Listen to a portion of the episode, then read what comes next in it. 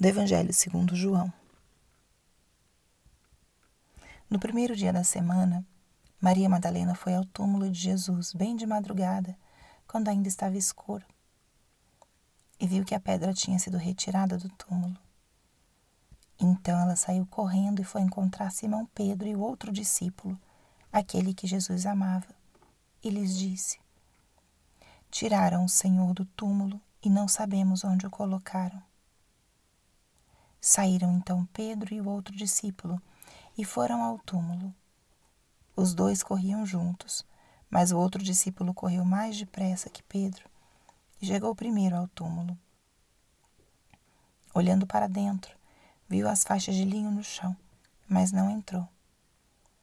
Chegou também Simão Pedro, que vinha correndo atrás, e entrou no túmulo. Viu as faixas de linho deitadas no chão e o pano que tinha estado sobre a cabeça de Jesus, não posto com as faixas, mas enrolado num lugar à parte. Então entrou também o outro discípulo que tinha chegado primeiro ao túmulo. Ele viu e acreditou. De fato, eles ainda não tinham compreendido a Escritura, segundo a qual ele devia ressuscitar dos mortos. Palavra da salvação. Espírito Santo, alma da minha alma, ilumina minha mente, abre meu coração com o teu amor, para que eu possa acolher a palavra de hoje e fazer dela vida na minha vida. Feliz Páscoa de ressurreição. Cristo vive. Fizemos um percurso longo na Quaresma Semana Santa e Hoje, com o coração cheio de vida e de alegria, nós celebramos a ressurreição do Senhor. A ressurreição foi um fato muito desconcertante. Embora seja um fato maravilhoso, extraordinário, cheio de sentido e a marca da maior fidelidade possível de Nosso Senhor é também um evento desconcertante. E é justamente o que acontece nessa passagem de hoje, que relata o primeiro momento da percepção do conhecimento da ressurreição por parte dos apóstolos. Maria Madalena vai cedo ao túmulo para terminar, completar a preparação do corpo do Senhor. E ela é a primeira a encontrar o sepulcro vazio. Um sinal, o sepulcro vazio.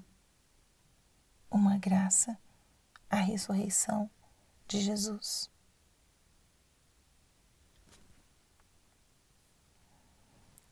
Nosso Senhor se comunica conosco de maneiras que nós possamos compreender e perceber. Essa é a linguagem de Deus com a gente. E justamente é isso que acontece aqui. Um fato tão grandioso quanto a sua ressurreição, ele também foi marcado por um sinal. E essa é a linguagem que Deus quer ter conosco também nos nossos momentos atuais. Se a gente observa o que aconteceu nessa passagem, o grande sinal que Jesus deixou foi o sepulcro vazio. Onde ele havia estado, já não estava mais. Onde estaria o Mestre? O primeiro gesto foi de procura, de pergunta. Onde estaria o Mestre? E passado um tempo, virá a prova, a graça, a comprovação de que ele não estava ali, já não estava morto, mas estaria vivo. Uma graça imensa que marcaria uma nova forma da relação de Deus com seus apóstolos, de Jesus com seus seguidores. E aqui a gente vê um elemento maravilhoso e que todos nós podemos exercitar, que é a fé.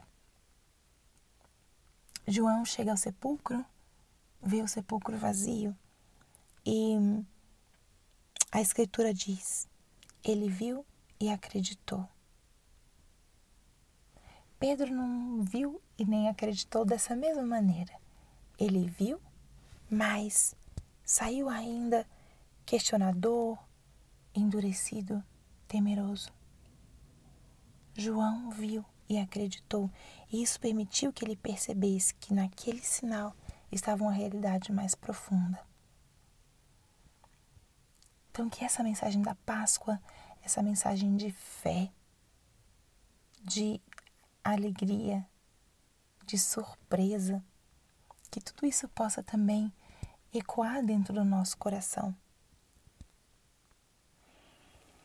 E que peçamos também a graça de aumentar e de crescer na nossa fé, da mesma forma que eh, João viu e acreditou, que nós possamos também ver a alegria, o entusiasmo que vamos encontrar hoje, nesse domingo de Páscoa, a reunião familiar. Tudo isso é um sinal da vida nova de Deus em nós. Tua própria vida está cheia de sinais de Cristo vivo e ressuscitado. Peça a graça de crer, da mesma forma que São João acreditou ao ver aquele sepulcro vazio. Quais são os sinais de Deus na tua vida? Como ele tem se manifestado? Acredite que esses são os sinais, esses são os sinais da presença viva do ressuscitado na nossa vida. E ele quer se mostrar. Então, que esse domingo de ressurreição seja um dia para acolher esses dons, essa alegria imensa, essa vida nova que vem pela Páscoa, acolher pelos sinais que ele vai usar para mostrar e acreditar. Acreditar, porque ele vive. Ele vive e ele vai tendo as formas de manifestar para nós essa vida nova, essa vida plena que ele quer nos trazer. Então, que nesse domingo de Páscoa contemplemos esse sepulcro vazio, não com tristeza, mas com uma gratidão imensa, porque ele não está mais entre os mortos, está vivo, ressuscitado. E leve para a sua vida hoje essa experiência de crer, crer nos sinais de Deus. Ele fala com a gente assim. Glória ao Pai, ao Filho e ao Espírito Santo, como era no princípio, agora e sempre. Amém.